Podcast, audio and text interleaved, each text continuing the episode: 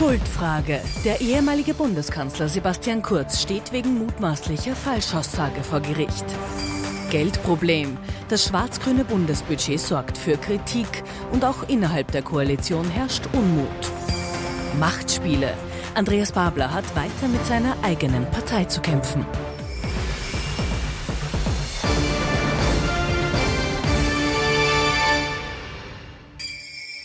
Ich freue mich, dass ich Sie heute Abend wieder begrüßen darf. Unser politischer Wochenrückblick. Schön, dass Sie mit dabei sind. Und wir freuen uns über und auf Thomas Hofer. Herzlich willkommen, unser Politikexperte. Schönen guten Abend. Herr und äh, Peter Hayek, unser Meinungsforscher. Recht herzlich Schönen willkommen. Guten Abend, Schönen guten Abend.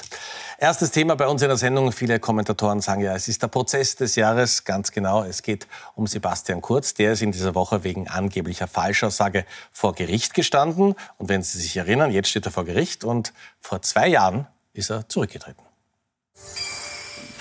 Vielen Dank. Zwei Jahre nach Sebastian Kurz Politrücktritt findet seit dieser Woche wieder die große Kurzshow statt. Zwar nicht am Podium im Bundeskanzleramt, sondern im großen Schwurgerichtssaal des Wiener Straflandesgerichts. Am Mittwoch startet der Megaprozess des Jahres. Sebastian Kurz steht zusammen mit der ehemaligen ÖVP-Vizeparteichefin Bettina Klatz-Gremsner und seinem engsten Vertrauten und ehemaligen Kabinettschef im Kanzleramt Bernhard Bonelli vor dem Richter. Angeklagt sind alle drei wegen mutmaßlicher Falschaussagen. Zum einen beim Ibiza-Untersuchungsausschuss 2020, Glatz-Gremsner auch wegen einer Zeugenbefragung bei der Staatsanwaltschaft. Sich vor rund 100 Journalistinnen inszenieren und verteidigen, das kann Kurz immer noch. Ich weiß, was ich im Urschuss gesagt habe.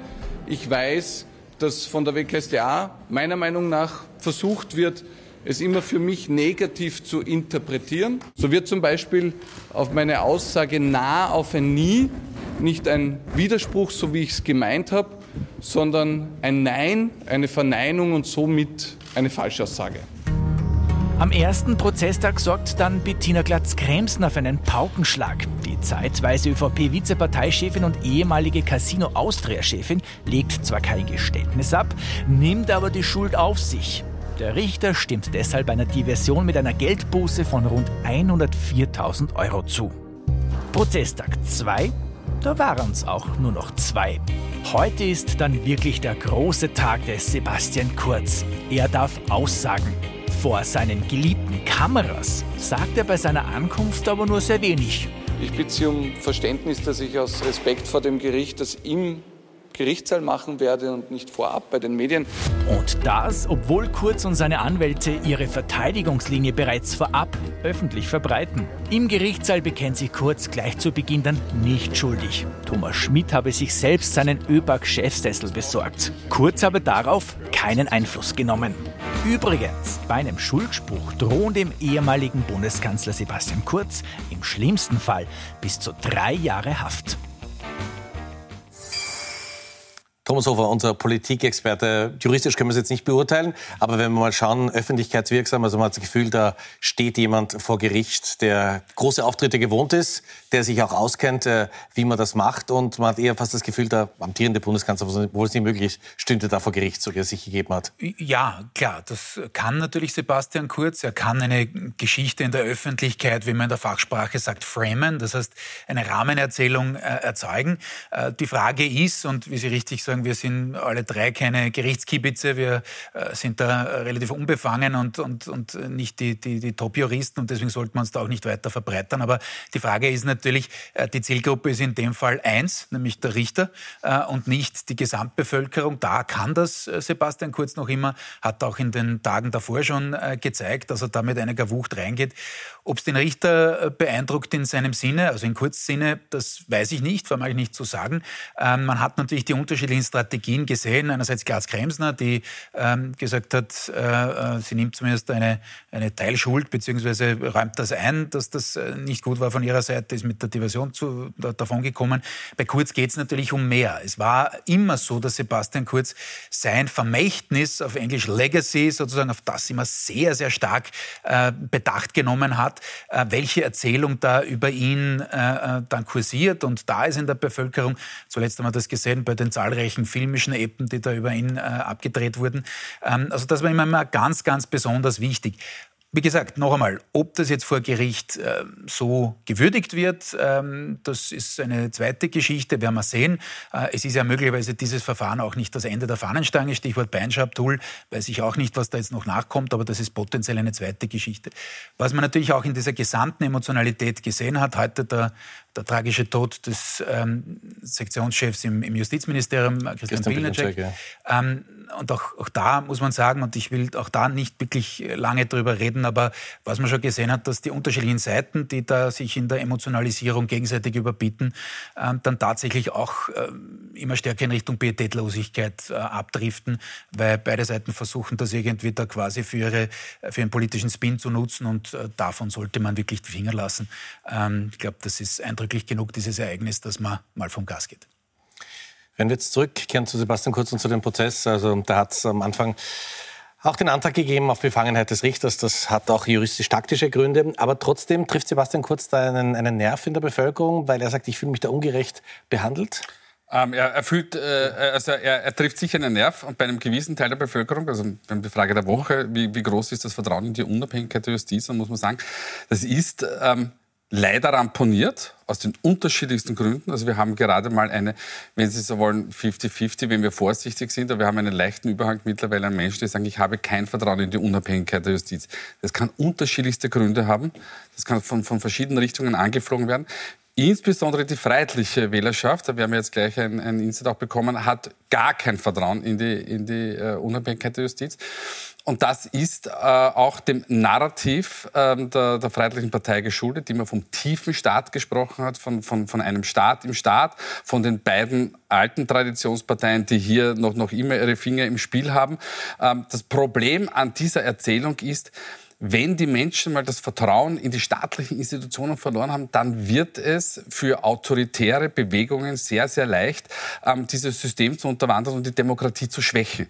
Das heißt, auch eine ähm, Parlamentspartei, die vielleicht berechtigte Kritik da und dort anzubringen hat, muss, was die staatlichen Institutionen betrifft, ähm, sehr, sehr vorsichtig sein. Da könnte man auch äh, den ehemaligen Justizminister, blauen Justizminister Böhmdorfer äh, ins äh, Rennen schicken, der damals gemeint hat über die Sanierung des äh, Justizpalastes, dass er gesagt hat, wir brauchen das, weil die Menschen brauchen das Vertrauen in die Institution und die Institution muss auch etwas darstellen gegenüber der Bevölkerung. Und wir sind derzeit auf keinem guten Weg, was das betrifft. Bei uns kommen die Institutionen unter Druck. Das ist auch manchmal okay, ist ja auch Amtsgeheimnis. Aber wir müssen vorsichtig sein, dass wir hier nicht überziehen. Und äh, Herr Knapp, äh, also ich schließe mich dem absolut an. Äh, einerseits ist das beim Thema Justiz der Fall, aber auch beim Thema Wissenschaft zum Beispiel. Nicht? Expertinnen und Experten, das, die werden ja auch aufs politische Spielfeld gezogen. Das ist eine Art, äh, ohne da jetzt äh, die international noch äh, betrüblichere Situation bemühen zu wollen, aber das ist so quasi eine, eine Ausweitung der politischen Kampfzone. Nicht?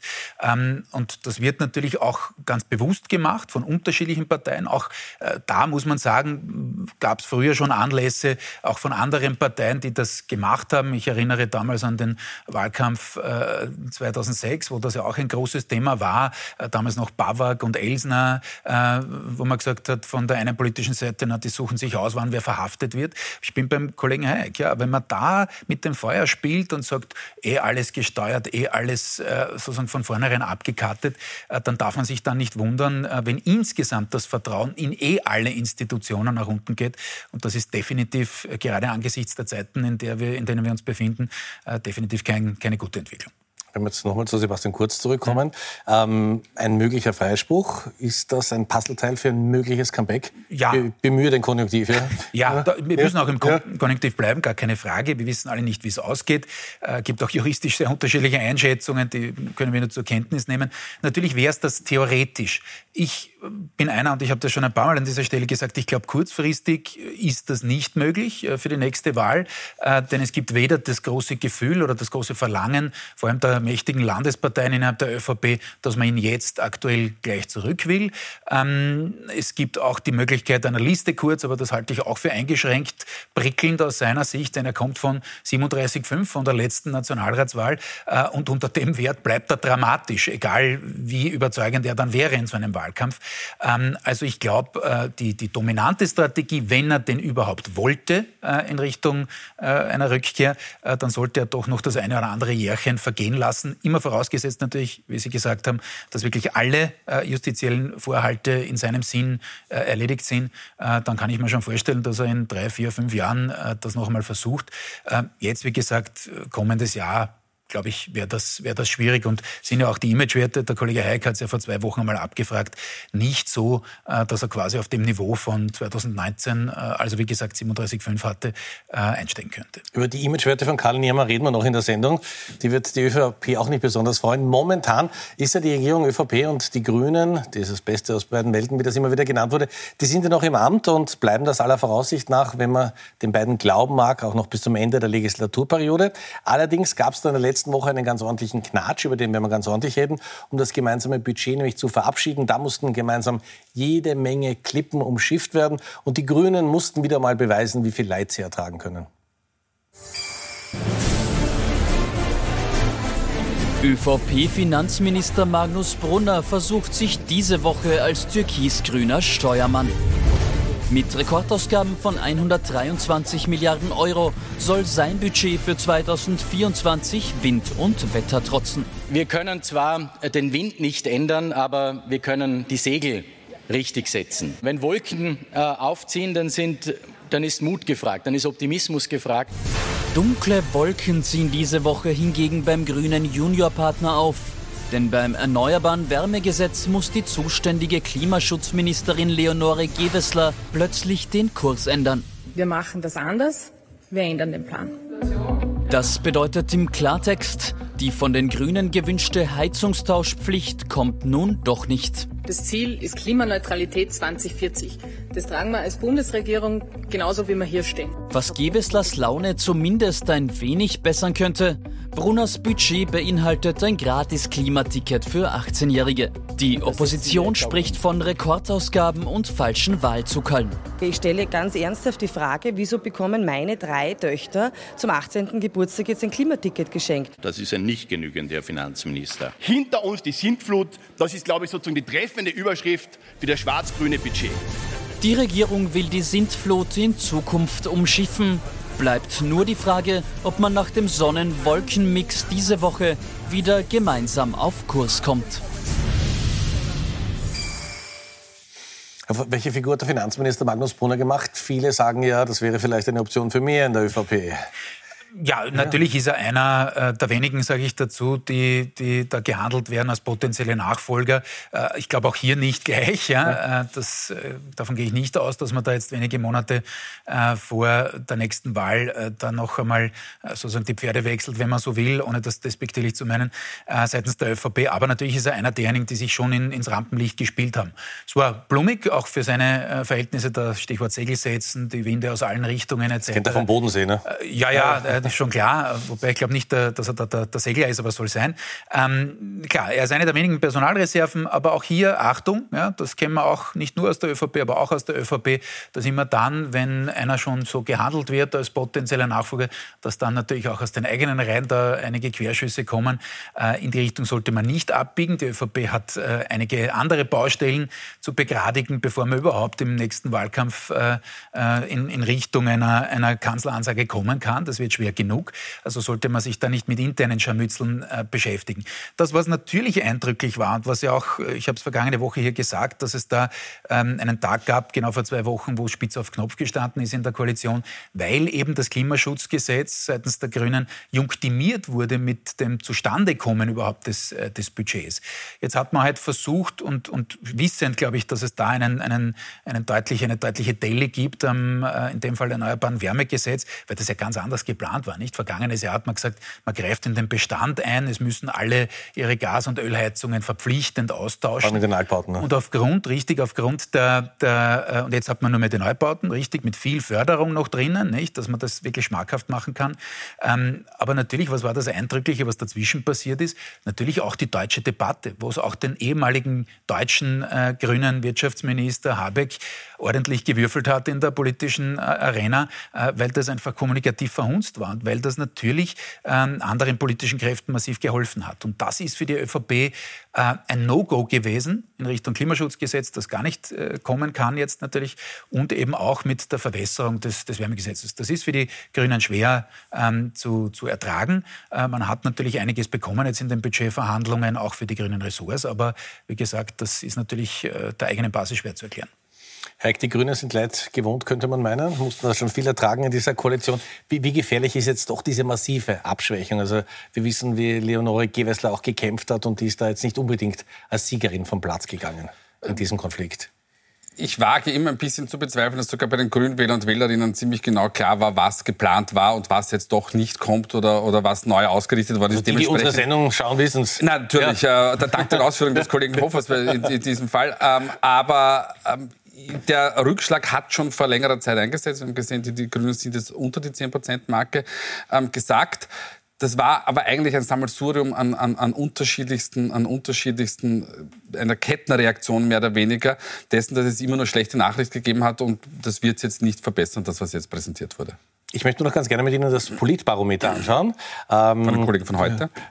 Die, wir machen das gemeinsam. Und ähm, da ist es ja so, dass eine Sache, die viele gar nicht so für so möglich gehalten haben, dass man da ganz eindeutig sieht, wie sehr, und wir kommen zurück zur ÖVP, Karl Nehammer dieser Burgersage, wie sehr der ihm tatsächlich ja, geschadet und, hat. Und ich muss sagen, ähm, nicht mehr Culpa, aber der, der, Kollege Hofer hat schon vor, vor, zwei Wochen gesagt, na, das wird ihm nicht gut tun. Ich habe gesagt, ah, das wird schon, das wird schon, das wird er durchtauchen. Das hat er nicht durchgetaucht. Ähm, also wir sehen mit 64 äh, Prozent negativ am Ausschlag, also er ist in den letzten 14 Tagen negativ ausgeschlagen, schlägt das sogar sogar Herbert Kickl, also das ist eine Leistung, aber halt eine negative Leistung. Und er hat im Saldo, also das Saldo ist zwischen positiv und, und, und negativ, ähm, da hat er 30 Punkte verloren. Und das hat, glaube ich, in, in dieser ganzen äh, Politiker-Ranking-Geschichte, die seit, wir führen das seit 2014 für heute durch, glaube ich, nur einmal äh, Schallenberg, wie er Kanzler war, geschafft und, und Blümel und ich glaube einmal Sebastian Kurz. Ähm, sonst hat es das nie gegeben. Und das ist deshalb so spannend, weil eigentlich kann man sagen, na gut, es war halt ein blöder Saga. Ähm, aber das geht heute mittlerweile sehr, sehr schnell und sehr, sehr tief. Und wir sehen, er hat verloren. Zwei, noch ein zweiter, weiterer Punkt. Herbert Kickl ist nach derzeitigem Stand der Dinge, auch wenn das nur ein Punkt ist zu, zu meiner Reisinger, aber ist tatsächlich jener Politiker, der derzeit die Spitze anführt, auch in der Kanzlerfrage. Also da hat sich in den letzten Monaten schon was getan. Soweit das, das Politbarometer. Vielen Dank. Und wir müssen eine Partei natürlich auch noch besprechen in dieser Sendung, auch wenn es ein ewiger Kampf gegen die Zeit ist. Aber wir haben noch acht Minuten. Es geht um die SPÖ und es geht um die große Tour von Andreas Babler durch Österreich. Und es heißt halt wieder mal, es läuft nicht rund bei der SPÖ. Es gibt wieder Pannen. Schauen Sie sich selber an. Mit einer Comeback-Tour will Andreas Babler seit Monaten der Sozialdemokratie zu neuem Aufwind verhelfen. Aber auch alte Probleme feiern gerade ein Comeback. Zum Beispiel Technikprobleme. Wegen denen wird die Vorsitzwahl zwischen Babler und seinem Konkurrenten Hans-Peter Doskozil Anfang Juni zum Fiasko. Jetzt hakt's immerhin nur bei einer Pressekonferenz. Irgendjemand muss mir helfen. Naja, ist egal, ich rede einfach weiter. Generell scheint sich die Geschichte mit dem burgenländischen Landeshauptmann Hans-Peter Doskozil zu wiederholen. Schon bei Bablers Comeback-Tour-Besuchen im Burgenland war er nicht dabei. Und jetzt wird er auch den Bundesparteitag im November schwänzen. Der Grund ist laut den burgenländischen Genossinnen die Terminkollision mit dem Landesfeiertag. Der Parteichef versucht, gelassen zu nehmen. Für einen Landeshauptmann am Landesfeiertag äh, äh, Termine wahrnehmen zu müssen, äh, mit Martini kann ich nachvollziehen als Bürgermeister. Rote Reibereien gibt's auch in Wien. In einer Sondersitzung zerpflückt der Gemeinderat am Montag Grundstückdeals einiger SPÖ-FunktionärInnen. Auch der pinke Koalitionspartner ortet Freundalwirtschaft.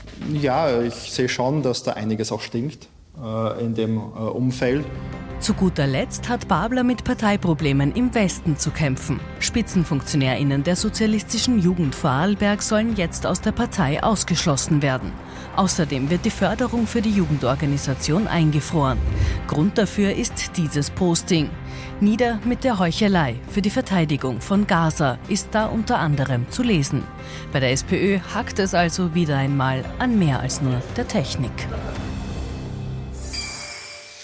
Herr Hofer, jetzt habe ich in vielen Sendungen mit Ihnen gelernt, dass Mitleid keine Kategorie ist in der Politik. Aber Andreas Babler, so die eigene Partei macht es ihm nicht einfach. Das ist richtig. Äh, äh, wir haben ja vergangene Woche schon darüber geredet, wie die, die Baustelle Wien äh, äh neu aufgegangen ist. Und zwar nicht nur in Richtung der Schrebergarten-Geschichte, sondern auch, äh, was den Rückzug des Wiener Bürgermeisters aus den Bundesgremien angeht, mit unterschiedlichen Gründen. Durchaus auch in Erwartung vielleicht einiger Streichungen am Parteitag. aber insgesamt ist das Bild natürlich für Babler desaströs. Er ist nicht wirklich in die Offensive gekommen, hat so eine Kampagne vorgestellt, quasi 100 Millionen aus der Vermögensteuer jede Woche Woche und was kann man damit nicht alles machen. Aber es kommen im laufend diese Pannen laufend schon wieder, so wie bei Randy Wagner davor, äh, diese Querschüsse aus unterschiedlichen Landesorganisationen und Teilen, äh, dann auch noch diese, äh, diese einseitigen Postings, nicht, die man auch wieder erklären muss, wo man in der Defensive ist. Also da muss man schon sagen, ähm, dass das derzeit jedenfalls nicht danach ausschaut, als könnte man da in Richtung Wahlkampf wirklich in die Offensive gehen. Ähm, das passiert jedenfalls jetzt jetzt nicht. Es ist gut, wenn man eine Tour macht, ja, das äh, ist schon wichtig, aber äh, was die, die politische Botschaftssetzung angeht, äh, gelingt der SPÖ derzeit gar nichts. Und das ist deswegen besonders dramatisch, weil natürlich aus der Opposition heraus die Ansicht derzeit jedenfalls größte Oppositionspartei da deutlich mehr Wucht entwickeln könnte mit all den sozialdemokratischen Themen, die der Kollege Hayek vergangene Woche auch äh, auf den Tisch gelegt hat und durchanalysiert hat. Äh, und es passiert aber nichts. Ne? Ähm, und das, wie gesagt, muss man schon ändern, wenn man äh, auch nur ansatzweise äh, dann die FPÖ äh, kommendes Jahr auch herausfordern will. Und das will man wohl äh, von Seiten der SPÖ, auch von Seiten der ÖVP. Äh, aber wenn man sich da permanent selber behindert ähm, und selber ins Straucheln kommt, äh, dann geht sich das natürlich wohl nicht aus. Herr, man ist versucht zu sagen, das hätte die SPÖ mit Pamela Rendi-Wagner eine Spitze billiger haben können. Ne? Äh, wir wollen diesen Versuch nicht machen. Ähm, ja, also das stimmt. Äh, es ist auch, was die Datenlage betrifft, ähm, sehr, sehr ähnlich äh, zur, zur Randy Wagner-Ära. 22, 23 die Partei. Auch ähm, Andreas Babler konnte sich nicht als äh, Bundeskanzlerkandidat positionieren. Das wäre wichtig, wie wir auch schon hier ähm, öfter ausgeführt haben, damit er in dieses Match zwischen, zwischen Nehammer und Kickel hineinkommt. Was ich meine, der Boost kommt doch nicht mehr, wenn er in den ersten also zwei der, Monaten kommt. Derzeit, ich meine, wir haben ja. schon so viel erlebt, dass sich wahnsinnig viel schnell ändern kann. Aber äh, wenn, wenn, die Sachlage so bleibt, wie sie ist, dann passiert nichts. Und jetzt äh, kommen wir nochmal auf diese Präsentation zurück ähm, und nicht auf das hängen gebliebene Bild, sondern das Thema Millionär Mehrwertsteuer ist in Ordnung, kann man spielen, ist ein altes Thema auch der Gewerkschaft, kann man machen, aber es muss etwas Neues dazukommen. Man kann nicht diese alten Gassenhauern permanent spielen, sondern man muss mal auch von, von, von der SPÖ-Seite vielleicht ein Thema angreifen, das nicht so erwartet wird, weil dann die Aufmerksamkeit auch eine andere ist. Fragen Sie mich jetzt nicht welches, aber es gibt immer diese Möglichkeiten. Sonst bleibt man auf dem Status quo stehen, weil bei diesem Thema haben sich schlicht und ergreifend österreichweit die Meinungen schon gebildet.